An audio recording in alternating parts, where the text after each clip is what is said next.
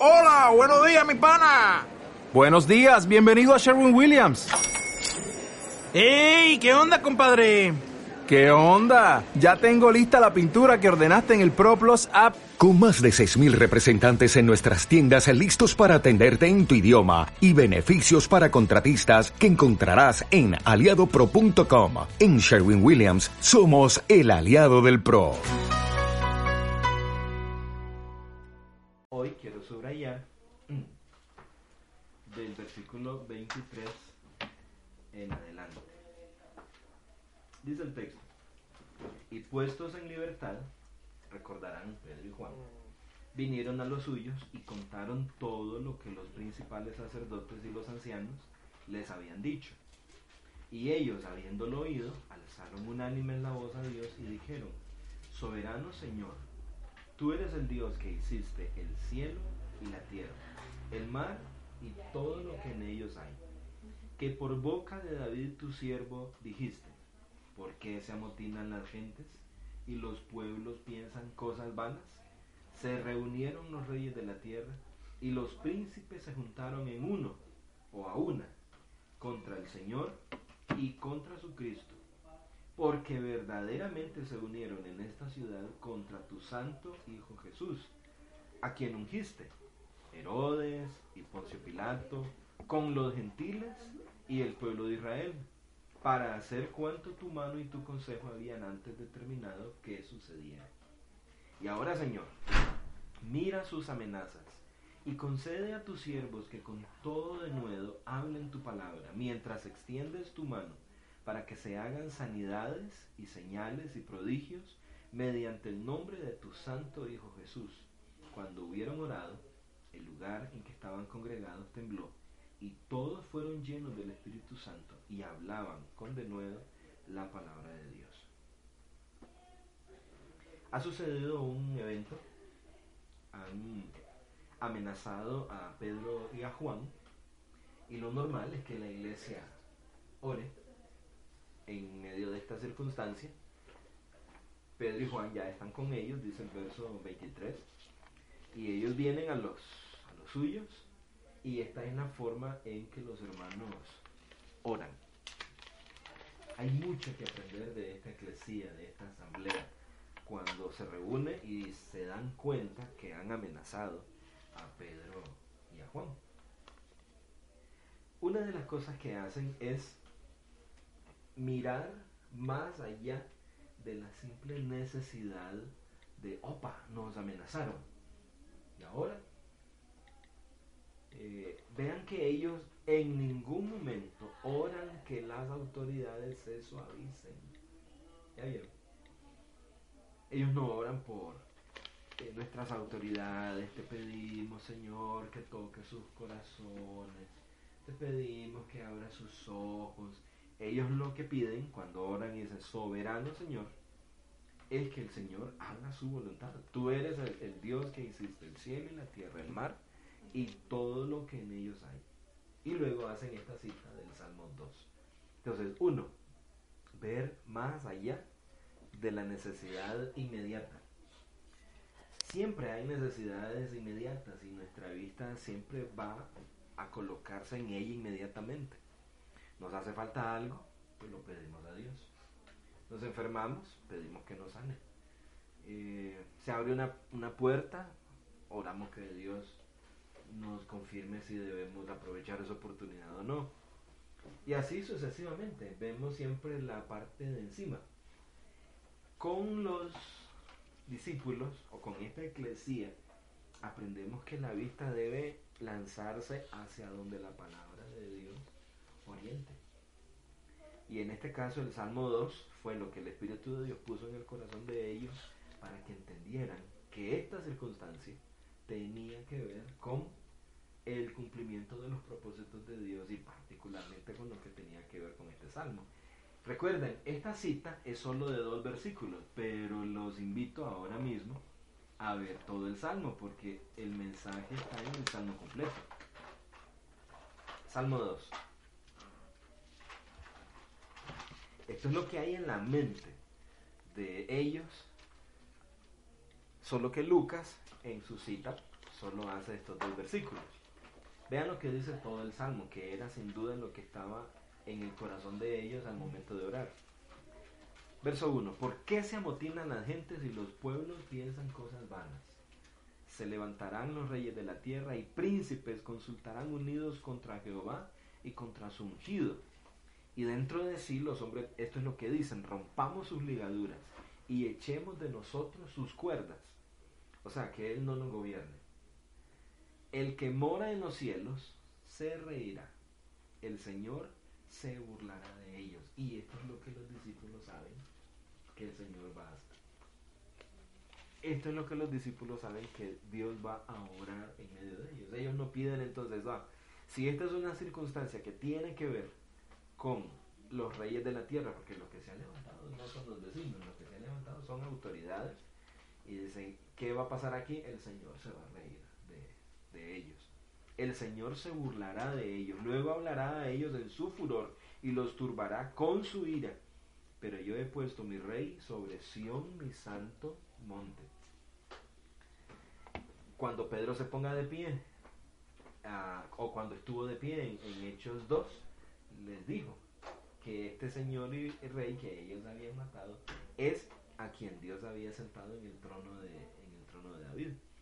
Verso 7, yo publicaré el decreto. Jehová me ha dicho, mi hijo eres tú, yo te engendré hoy. Pídeme y te daré por herencia las naciones y como posesión tuya los confines de la tierra. Como comienza el libro de Hechos y eh, recibiréis poder cuando haya venido sobre vosotros el Espíritu Santo y me seréis testigos en Judea, Samaria, en Jerusalén, Judea, Samaria y hasta lo último de la tierra. Los quebrantarás con vara de hierro, con vasija de alfarero, los desmenuzarás. Esta eclesía, entonces, cuando cita el Salmo 2, en lugar de tener miedo, dice, qué emocionante, estamos en un momento en el que Dios lo que hará es desmenuzarles, eh, quebrantarlos con vara de hierro, con vasi, como vasija de alfarero, alfarero los va a desmenuzar, pero ¿cómo? Eso es lo que está por verse. ¿Cómo? Ahora pues, oh reyes, sed prudentes. ¿Se acuerdan lo que ellos dijeron en el concilio? A ver, ustedes, aconsejen, que ustedes mismos que son el concilio, ¿qué, ¿qué es lo lógico aquí? ¿Obedecer a Dios? ¿Obedecer a los hombres? Están llamando a, están haciendo una aplicación del Salmo 2, cuando estuvieron ahí, dice, ay reyes, sean prudentes, admitan amonestación, jueces de la tierra, sirvan a Jehová con temor y alegrados con temblor. Honrad al Hijo para que no se enoje y perezcáis en el camino. Y toda esa ciudad pereció 40 años después, en el año 70, porque el Hijo se enojó y borró esa ciudad para siempre, pues se inflama de pronto su ira. Bienaventurados todos los que en él confían. Quiero rescatar esa parte entonces. Disculpen que use un una figura de una caricatura de los felinos cósmicos. ¿Se acuerdan de la espada del augurio para ver más allá? para ver más allá de lo evidente. ¿verdad? Más o menos esa es la idea que, que esta eclesía nos, nos, nos da como un legado. Hay una circunstancia, hay una amenaza y ellos, veamos más allá de esta amenaza. ¿Qué hay? Uy, estamos en un momento de la historia extraordinaria. Salmo 2. Porque ellos saben que son la punta de lanza. La, la eclesía en, ha estado en sesión primero esperando el poder, ¿verdad? En el aposento alto. Que no se movieran de ahí hasta que viniera sobre ellos el poder. Pero ahora que ya vino, y se manifiesta el milagro del cojo en la puerta del, templo. Pedro y Juan son amenazados por el concilio. Esta eclesía está muy activa. Tiene que estar discerniendo por dónde va el movimiento de Dios. Y ajustar sus agendas personales a eso que Dios está haciendo. Dice, ¿qué es lo que Dios está haciendo? Bueno, si eso es lo que Él está haciendo, a nosotros nos corresponde esto. En capítulo 5, que no nos vamos a adelantar todavía, sigue lo de Ananías y Zafira y saben que la eclesía ahí ve, unos muertos en ese día. Era una bendición. Y dos muertos. Este, es la eclesía aprendiendo a, moverse con su Señor, a caminar con, a caminar con su Señor. Quiero rescatar esto de, de ver más allá del evidente en un, en un tema particular que tiene que ver con nosotros los docentes cristianos. Y quiero hacerlo porque a veces no tenemos claro qué se espera de un docente cristiano. El hecho de que seamos, y los padres ya voy a explicar cuál sería su utilidad, el hecho de que seamos cristianos y estudiamos la educación o nos hacemos docentes, eh, no dice que nos convertimos en docentes cristianos por eso. Hay un montón de tareas que los docentes no cristianos hacen y que nosotros también hacemos. Pasamos lista, diseñamos lecciones, planeamos lecciones, escogemos lecturas, diseñamos eh, materiales evaluativos, calificamos exámenes, preparamos loncheras, entregamos niños. Eso lo hace cualquier, cualquier maestro. Entonces, ¿qué hace un docente cristiano? Específicamente, ¿qué, cuál es una, o- ¿cuáles son las funciones de un docente cristiano? Estos hermanos tienen claro entonces su función en base a la escritura y al momento que les está tocando vivir. Yo quiero rescatar esta parte, dado que todos, de, de- de todos se espera que funcionemos dentro de esta dinámica de eclesía. Y una de las labores que se nos ha enseñado como eclesía es garantizar que nuestros hijos reciban una educación cristiana. Aquí tenemos la bendición de tener varios docentes cristianos y entonces les va a servir saber sus funciones, pero también tenemos padres que ponemos en manos de docentes cristianos a, nuestros hijos. ¿Qué esperamos de ellos? ¿Cuáles son las funciones que la Biblia dice que deben, que deben tener? ¿Cómo los evalúo? ¿Cómo sé yo este, si es un buen docente cristiano? Y si no tenemos la bendición de tenerlos en una escuela cristiana de forma directa, todavía somos responsables de proveer una perspectiva cristiana de la vida. Entonces los voy a invitar, como haciendo un pequeño paréntesis, a Mateo capítulo 13. Recuerden que la eclesía necesita gobernar en términos de una ley entregada, una verdad objetiva. Vamos a practicar con este campo y de paso equipar a nuestros docentes y a los padres que tenemos que ver con educación cristiana, que somos todos. Todos los papás estamos comprometidos. Mateo 13, verso 24 les refirió otra parábola, diciendo, el reino de los cielos es semejante a un hombre que sembró buena semilla en su campo. Pero mientras dormían los hombres, vino su enemigo y sembró cizaña entre el trigo y se fue. Y cuando salió la hierba y dio fruto, entonces apareció también, lógicamente, la cizaña. Vinieron entonces los siervos del padre de familia y le dijeron, Señor, ¿no sembraste buena semilla en tu campo? ¿De dónde pues tienes cizaña? Conociendo tu carácter, carácter cristiano, conociendo tu carácter, entendemos que solo debía haber ahí un tipo de un tipo de semilla. Pero resulta que hay una semilla que no va con tu carácter. Por eso te preguntamos de dónde salió. Él les dijo, un enemigo ha hecho esto. Y los siervos le dijeron, si es un enemigo, ¿quieres pues que vayamos y la arranquemos? Él les dijo, no, no sea que al arrancar la cizaña, arranquéis también con ella el trigo. Dejad crecer juntamente lo uno y lo otro hasta la siega. Y al tiempo de la siega yo diría a los segadores, recoged primero la cizaña y atadle el manojo para quemarla, pero recoged el trigo en mi granero. Voy a ilustrarlo de esta manera. Todo currículum, todo libro de texto, pero voy a usar la palabra currículum. Todo currículum ha sido, el currículum humanista, ha sido edificado a partir de una semilla falsa. ¿ok? Esa semilla subyace, subyace quiere decir está por debajo de.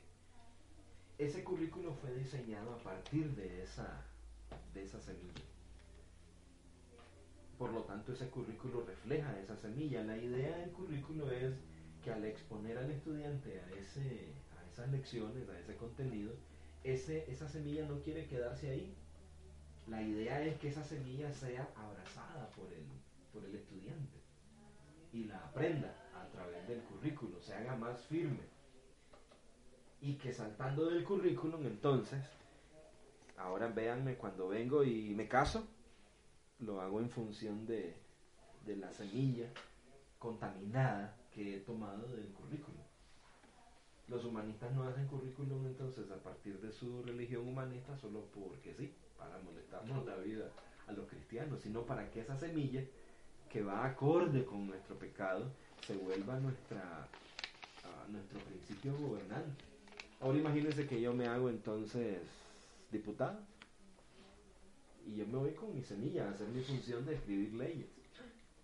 ¿Qué tipo de frutos doy? Tiene que ser un fruto acorde con esta semilla. Por eso, vean ustedes cuál fue la primera función de estos caballeros eh, fieles al Señor Padre de familia fue identificar la semilla falsa. En, la primera función del maestro cristiano, por lo menos en este mundo, no sabemos qué haremos allá en el reino de los cielos, pero en este mundo la primera función es identificar la semilla del humanismo en su currículum. Porque él sabe, a menos que el currículum sea cristiano, si tiene un currículum cristiano, qué maravilla, ¿verdad? Maravilloso, no va a tener que hacer esta función. Pero la mayoría de los maestros cristianos trabajan con currículum no cristiano. Si no fuese yo docente cristiano y solamente fuese un padre que le encargo a mis hijos a un docente cristiano, entonces mi trabajo es verificar que ese docente cristiano tenga habilidades para identificar la semilla del humanismo en el currículo. ¿Me voy a explicar? O sea, que yo como padre espero que un docente que trabaja conmigo, que es cristiano, identifique la semilla del humanismo en el currículo. Si no es cristiano, no va a poder hacer eso. Si el docente no es cristiano, no va a poder hacerlo, porque él, él está comprometido más bien con esa semilla. Es más, con esa semilla nacemos nosotros mismos, como pecadores. Esa semilla está sembrada en el corazón nuestro. Así que, como dice el dicho, el, el, el llorón y la niña y la, la niñera, ¿verdad? Que lo pellizca. Entonces, la semilla se, se coincide con mi naturaleza. Yo amo la mentira como dice Romanos 1, ¿no? El hombre ama la mentira. El hombre ama las tinieblas. Entonces esta semilla es justamente lo que yo quiero oír. ¿Sí?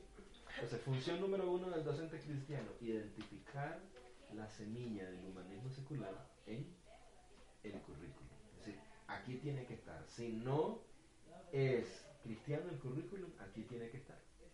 Porque solo hay dos semillas a partir de los cuales se enseña, nada más dos. La semilla cristiana, o la semilla de la verdad cristiana, y la semilla de la mentira, como dice Pablo en Romanos 1. Así que si no es la verdad, tiene que ser la mentira, y está ahí. Y mi primera obligación es identificarla. Vean los siervos, lo primero que dicen es, a ver, eso es cizaña. Cumplen con su primera función, esa es cizaña. Me estaba preguntando ahí en la mañana, ¿y si esos hombres no lo identifican? si no pudieran distinguir entre trigo y cizaña? Qué fatalidad. La pérdida para el trigo que representa que estos hombres no pudieran identificar la semilla falsa. Ok, la segunda. Segunda función del docente cristiano. Como esa función habla del problema, hacerle frente a un problema. Con identificar la fuente de la enfermedad no se sale el enfermo. El doctor dice, ya le hicimos sus exámenes.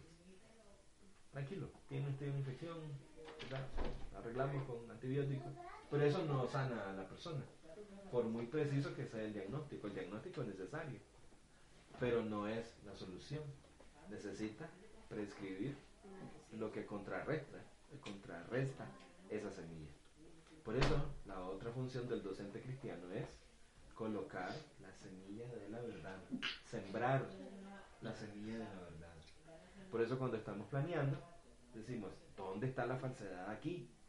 ¿Dónde la identifico? Tiene que estar ahí en las presuposiciones del currículum. a veces se mostrará por los ejemplos. Eh, en literatura es fácil, por los valores que defienden los personajes. Este, en las matemáticas, cuando simplemente no menciona lo que hay detrás de ellas y las enseña como una cuestión simplemente mecánica. En biología, pues, facilísimo, ahora por las presuposiciones que, sobre, sobre las cuales el libro trabaja. Entonces al maestro, le, no- esta es fácil, todos la damos por sentado. El docente cristiano, el sembrador salió a sembrar. Alguien me preguntó, ¿somos responsables de arrancar la semilla en el... remover la semilla de la falsedad en el corazón del estudiante? No, eso no lo podemos hacer nosotros. ¿Verdad? Eso es una obra del Señor porque su naturaleza y la nuestra ama esa mentira. Y esto se llama el arrepentimiento, que es dejar de considerar eso como una verdad y entonces poner la mirada en la semilla verdadera. Eso solo el, el hombre natural dice no percibe las cosas que son del Espíritu de Dios porque para él son locura. Entonces nunca va a abrazar la semilla de la verdad como una cuestión lógica. Disculpe, pastor. ¿Cuál es la pregunta? Pregunta, no, no le he hecho. La, La función. la función. Primera función, identificar la semilla mala. Segunda función, sembrar la semilla buena. ¿Verdad? Fácil. Pero esta, esta, este sembrar la semilla buena no es garantía de que el estudiante va a soltar la falsa. Porque ama la falsa. Lo que sí podemos es ser fieles sembrando la verdadera. Esto dice Dios. Esto dice Dios. En nuestra parábola, la semilla verdadera fue sembrada primero. El enemigo viene y siembra la, siembra la falsa. Que también puede pasar, aunque tu currículum sea totalmente cristiano, el estudiante trae sus presuposiciones falsas para querer interpretar el currículum desde la perspectiva falsa. Pero ya llevamos dos funciones. Otra vez, yo no soy responsable, no puedo hacer a ningún maestro responsable de por qué ese estudiante no ha soltado la semilla de la falsedad y sigue creyendo en la semilla de la falsedad. Ese no es mi campo. Lo que sí puedo pedirle al, al docente es que sea fiel, sembrando con fidelidad. Ahí donde hace falta semilla, lanzar. Y la, y la parábola del sembrador, que es la mamá de todas las parábolas, de Mateo 13, habla de un sembrador tan espléndido. Él no se puso a pensar, este, a ir a buscar primero la buena tierra. Dice que tenía tanta semilla y tanta confianza en ella que a manos llenas, que parte cayó junto al camino. ¿Qué maldad, verdad? ¿Qué, qué me importa a mí? A mí no me han mandado a clasificar terrenos, a mí lo que me mandaron fue a repartir la semilla. Entonces, cuando estamos frente a nuestra elección, el buen manojo de la semilla de la verdad de Dios y sea generoso, láncela.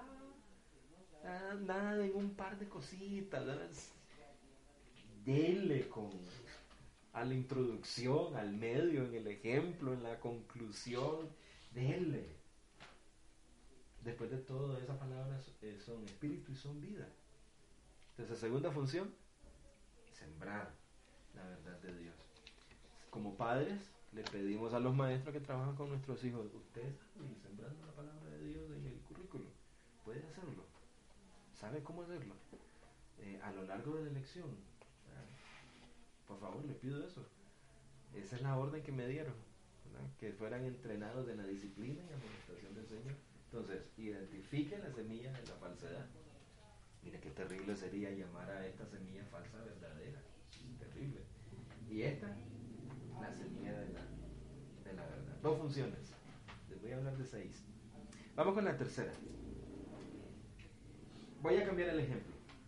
Cuando nos hicimos conductores, nos enseñaron la buena semilla, la ley de tráfico, ¿se acuerdan? Nos aprendimos a los cuantos metros había que meter el freno en caso que vayamos a tal velocidad, rojo, amarillo, verde, puente peatonal, eh, señales verticales, señales horizontales, paso peatonal, sí, una maravilla. Portadores de luces amarillos. Uy, claro. sí, genial, ¿verdad? Condiciones del automóvil, clima, halógeno, es una maravilla. Este, pero, Jason dice que no. ¿se acuerda? Yo creo que hicimos el examen diferente. Pero bien, lo pasamos y, y- y se asumió, ¿verdad? Que, no, hombre, ustedes seguro genial, ¿verdad? Pero resulta que eh, una vez en la calle, yo necesito llegar temprano. En Los demás no sé, pero mi labor es importante. Además, somos tan astutos, tan vivos, tan, tan inteligentes, que... Tan creativos. Sí. Que a mí no me pareció rojo, me pareció anaranjado. Y el otro carro no venía tan cerca, venía etcétera, etcétera, etcétera. Entonces, aunque la semilla que nos dieron es la correcta, en el sentido de que explica correctamente cómo vivir, lo cierto es que hay dentro de nosotros esta otra que nos hace desafiar a esa otra. Ahora, cuando me cruzo un alto, en el momento que me lo cruzo, ah, recibo una sanción. Hola. Welcome. Terminamos. Vamos a quedar entre amigos. Bueno, muchas gracias. Vale, que ustedes pueden hacer esas bromas porque son familiares. Eh, cuando me cruzo el alto, ¿algo pasa? ¿Recibo alguna sanción por pasarme el alto? Si lo ve el tráfico, sí. Ahí está. ¿Viste que tuviste que invocar Una autoridad. una autoridad? Una autoridad. Por eso, la tercera función del maestro no es simplemente enfatizar la buena semilla. La tercera función del maestro es hacer valer. Hacer valer la semilla.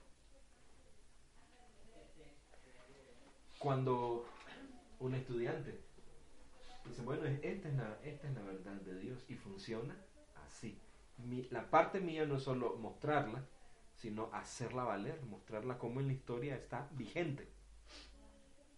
Mostrarla como el universo funciona en sus términos, hacerla valer. Y en el caso de la disciplina ni se diga. El mandamiento de no mentirás es el noveno, ¿verdad? Ok, no mentirás. Digamos, Bueno, ya está bien, ¿no? no dirás falso testimonio. Sí. Ah, imagínese usted la siguiente respuesta. Llama a su hijo y le dice, hijo, me di cuenta que mentiste. Ah, discúlpame, papá, yo no soy cristiano. Y eh, eso de mentir se ajusta a la ética cristiana. ¿Me explico? Entonces, como no soy cristiano, no deberías yo ser medido por la ética de otro. O en el cole. Disculpe, profe, yo no soy cristiano. No sé si usted se ha dado cuenta, yo no soy cristiano. Y por lo tanto mi ética es diferente. Pero resulta, ¿verdad? Que tenemos ahí en el reglamento que al ser una institución cristiana sigue los mandamientos de Dios y por lo tanto la mentira está eh, se penaliza con falta, con falta grave. Es decir, el maestro hace valer, no dice, ah. Ay, perdone, disculpe, este, no sabía que, que, que en el caso suyo esta ley estaba invalidada. Yo no me puedo bajar del carro y decir, señor oficial, pregúnteme dónde está, dónde está no pasarse un alto. Capítulo 4, capítulo 2, entre la página 14 y 15. ¿Cómo la ve? Vea ¿Cómo estoy? ¿Cómo sé yo esa ley? Vea. O es que a mí me dieron una licencia en otro, en otro lado donde decía que brincarme en alto no era falta. Otra ley. Posiblemente el, el tráfico me felicite, pero mi problema no es que no la sepa. Mi problema es que me burlo de ella al, ajá, al evadirla. Por eso hemos dicho, con el solo hecho de la siembra fiel, toca esta tercera función que es hacerla valer. ¿Qué pasa con una ley que no se hace valer? No sirve. No sirve. al rato es pisoteada. ¿verdad? Chicos, a las 8 de la noche en mi casa, por favor, oye, mis hijos llegan a las 8 de la noche a la casa, pero a las 10, ¿verdad? ¿Qué pasó? Yo me sé la norma muy bien, las 8. uy. La dijiste el jueves 3 de agosto 1900, digo, 2014. Eso me la sé un montón de papi. Sí, pero hay que hacerlo valer. Entonces, esta parte, Jesús no solamente da el sermón, sino hace valer su verdad, eh, expresando sanciones a esa verdad y ejecutándolas. Cuando los profetas aparecen ahí, aparecen como anunciadores de la sanción que viene. Dice, a Israel, dice, como no te vuelves a Dios, va el exilio. ¿Y qué es el exilio? Y ahí estuvieron 200 años, en el caso de Judas, por lo menos, pensando que la sanción nunca llegaría. Hasta que Dios hizo valer su palabra. Yo, yo no estaba hablando de broma. Igual sucedió con esta eclesía aquí que está en Jerusalén. Y dice, no, lo que hay aquí, lo que me huele es a juicio. Porque las autoridades están respondiendo con amenaza. Y entonces Dios se reirá de ellos. O sea, nos toca realizar un ministerio que va, de, que va rumbo a la sanción negativa. A no ser que miremos otra cosa. Cosa que no la vieron, ¿verdad? No, no, no cambió el tono de, los, de las autoridades judías. No cambió y en el año 70 el juicio. Entonces, vamos tres funciones. Una, identificar la semilla falsa. ¿En qué será hábil en eso? Dos, sembrar la semilla correcta. Tres, Hacer valer. hacer valer los principios, los principios de Dios. ¿Ok? Le digo a mi maestra de matemáticas de ahí en el cole, eh, cuando uno le dice al estudiante, eh, pasa, y no le diga resuelve el problema, no le diga eso, porque el estudiante no lo resuelve. ¿Quién en realidad resuelve los problemas matemáticos? Las leyes, las leyes de las matemáticas. Lo que le estamos diciendo al estudiante es, vaya, ejecute, aplique, haga valer las leyes de las matemáticas y aplíquesela a ese, a- ejerza dominio sobre ese problema. Usted sabe aplicar esa ley y, el, y ¿qué va a hacer el ejercicio? Doblarse ante usted, se- sujetarse y darle el resultado. Él no le queda de otra. Si usted hace valer su ley, él le tiene que dar el resultado. Entonces no lo resuelve usted. Vaya y aplique. Haga valer.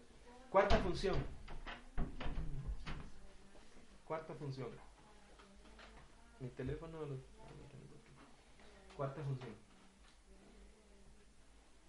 Esta semilla, si, se le deja madurar, da unos frutos horribles. Pero hay tres de ellos que quiero mencionar ahora, que son anarquía o desorden. Anarquía o desorden. Confusión y oscuridad. Dejemos crecer esa semilla y va a salir ese árbol y va a dar esos tres frutos. Y le va a ofrecer al hombre, al estudiante que se eduque bajo esa semilla, estas tres cosas. Anarquía o desorden, em, confusión y oscuridad. No hay forma de evitarlo. Estaba en sociales esta semana en la, en la lección de nuestro profesor de sociales y estaba mostrando la supuesta teoría de los hombres y el proceso de hominización. Y bueno, si yo creo eso, ¿hacia dónde voy? Decir una cosa es que me digan que esta es la semilla falsa. Ahora tengo que pensar en términos, si yo dejo crecer esa semilla, ¿a dónde me lleva? Porque así se ve inofensiva, ¿verdad? Semillita. Pero si yo dejo esa semilla madurar, ¿hacia dónde me lleva? Bueno, me lleva a un, a- a un árbol que da estos tres frutos. En el, si yo creo esta teoría, uno, entonces la- el hombre no tiene propósito último. Solo soy el resultado de, de accidente. Soy un, tengo esta apariencia humana, pero es totalmente circunstancial. Puedo tener otra, porque tuve otra antes, ¿no? Parecía un, un simio. Un chango. ¿sí? Da, da igual. Y no era más moral antes de lo que soy ahora, ni seré más moral después. Así que el problema, eh, les decía a los chicos, no es tanto que esa es la teoría, el asunto es, a ver, veamos los resultados maduros. Si, si abrazamos la teoría, así se ve simpática. Vean los monitos, esos son tan, Inofensivo. tan guapos, ¿verdad? Claro, llenos de imaginación, tres huesitos y tal, pero no me voy a meter en esa parte ahorita, le digo, sino, ¿hacia dónde nos lleva? Por lo tanto, la cuarta función del docente cristiano es mostrar que esta semilla igual hacia dónde lleva, mostrarla en un sentido maduro. Porque el estudiante solo la ve en el versículo, ahí, Pero ¿cómo se ve cuando ha madurado? ¿Cómo se ve? ¿Cómo se ven las civilizaciones que han creído esa verdad? ¿Cómo se ve en la historia? ¿Cómo se ve en la ciencia? ¿Cómo se ve cuando la confusión entra a la ciencia? ¿Cuál, es, eh, ¿Cómo se ve cuando la oscuridad entra en la ética? ¿Cómo se ve cuando la anarquía toma control de la mente del hombre? Porque otra vez, en los libros solo se ven las frases, pero el asunto es cómo se ve maduro. Entonces hay que mostrar esta otra igual en, en un sentido maduro. ¿Ven cómo esta, esta se complicó la cosa a partir de la tercera función? Hacer valer y ahora este, mostrar hacia dónde lleva. Ya madura esa, esa semilla. Es, los, los versos se ven geniales y son la verdad de Dios, amén. Pero hay que mostrar hacia dónde llevan. Hay caminos que al hombre le parecen derecho, pero dice, ¿qué sigue en el verso? Su fin es- A ver, a ver, la palabra con F es. Fin. Vea que dice, hay camino que al hombre le parece derecho, que en ese momento que lo va caminando le parece derecho, pero entonces menciona él, el camino como dice, qué alegre, ¿verdad? Qué bonito, qué carnavalesco, mira, fuegos artificiales. El asunto dice, el, el que escribe el proverbio es, fíjate en el fin. Ok, esta es la semillita, los monitos, fíjate en el fin, ve lo maduro, para que ahorita lo, lo destierre, ¿por qué esperar hasta que esté maduro? Ya cuando el mono ya te cayó, ya cuando el gorila ya te, Chocó. ya, ya, ya te cayó encima totalmente, ¿verdad? Entonces, eh, repa- repasemos las cuatro funciones. Uno, primero, identificar, Identificar la semilla. identificar la semilla falsa. Ajá. Segunda, Mostrar la Mo- semilla de verdad. mostrar, sembrarla, ¿verdad? Sembrarla. Pero de la 3 en adelante se complica el asunto, porque la 3 es hacer valer, hacerla valer, mostrar que está vigente. Ya no es solo teórico, eso es lo que Dios ha dicho, no, así funciona. Y ahora el número 4, Mostrar a dónde lleva. En lugar de anarquía o desorden, orden. En lugar de confusión. ¿qué es lo contrario de confusión? Seguridad. Claridad, me gusta esa palabra, claridad. Porque el que está confundido, imagínese un mapa. o seguridad. Sí, O seguridad, exacto, seguridad, claridad, es, es esta confianza. Un mapa que te dan, pero no sin aquello de norte, sur, este y oeste. ¿Y, y dónde será norte? ¿Dónde- Qué confusión. O, o cuando Waze no, cuando Waze no funciona. Entonces, este es el árbol del humanismo, el, árbol de la educación humanista. Anarquía, confusión y oscuridad. Entonces hay que mostrar lo contrario, que hay orden, que hay claridad y que hay luz. Cuatro. Cinco. El cinco, la función es mostrar el orden de gobierno. El orden de gobierno para la totalidad de la vida. A ver, ya les dije, la finalidad de esta semilla no es quedarse en el currículum ni asustarme. ¡Oh, y un currículum humanista! No, la finalidad de la semilla es viajar conmigo. Y luego dar los frutos en mí. Entonces me caso y doy estos frutos. ¿Verdad? Soy ciudadano y lo hago a partir de estos frutos. Me hago trabajador y lo hago a partir de estos frutos. Me hago papá y entonces educo con, con estos frutos. ¿verdad? Me divierto y lo hago con estos frutos. Entonces creo un orden de gobierno, pero ese orden de gobierno es un desorden. Como el hijo pródigo, el hijo pródigo sale, él lleva algo por dentro, pero es una mala semilla. La mala semilla termina en un caos para su vida, termina comi- deseando comer algarrobas de los cerdos. Entonces, orden de gobierno. Ahora veamos al otro lado, hermanos. Esta semilla. Si esta semilla llega a operar y el Señor siempre la siembra en nuestro corazón, nosotros también nos vamos al mundo como el otro. Y también nos casamos, pero sus frutos. otro fruto. Y también nos hacemos ciudadanos de algún país y y también nos hacemos trabajadores y esta semilla da su fruto y contra tales cosas no hay ley, ¿verdad? ¿Cierto? ¿Ok? Entonces, eh, la, la quinta función es mostrar el orden de gobierno como resultado de ambas semillas. Todos los hombres creamos órdenes de gobierno. Recuerden que gobierno simplemente es el uso que damos a los dones de Dios. Eso es gobierno. Gobernar, usar los dones que Dios nos ha dado. Pensamientos, los amigos, el tiempo, el cerebro, la mente, el cuerpo.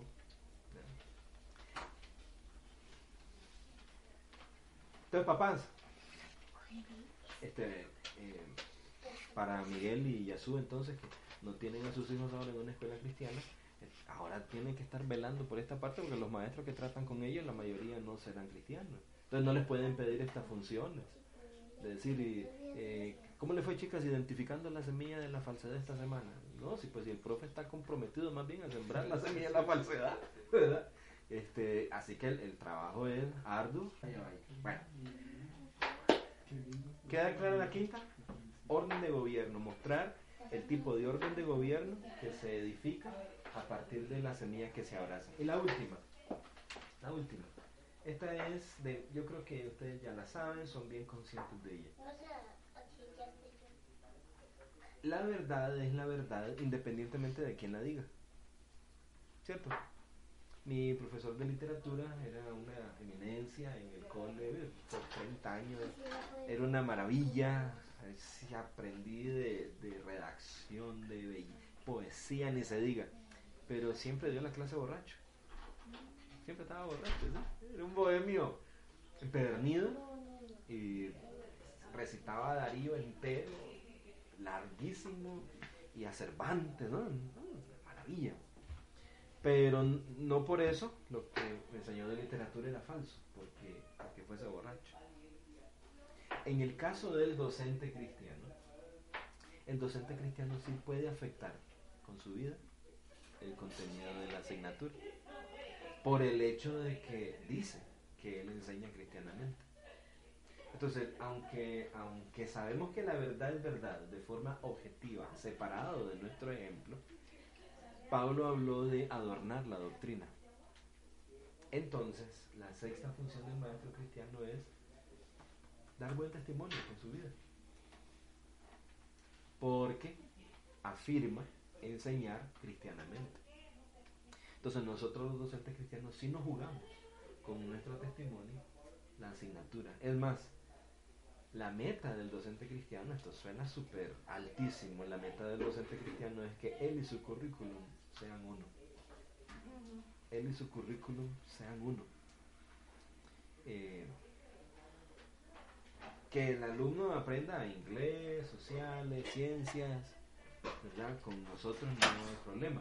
Pero el asunto nuestro es que estamos ahí como sembradores de una semilla en particular. Entonces, se nos debe pedir cuentas por nuestra por nuestro testimonio personal. No solamente podemos escudarnos, o no debiéramos escudarnos en el hecho. No, pues si yo estoy dando ciencias, yo estoy dando sociales, no, yo estoy dando español. El maestro cristiano está ahí para ser un modelo de la fe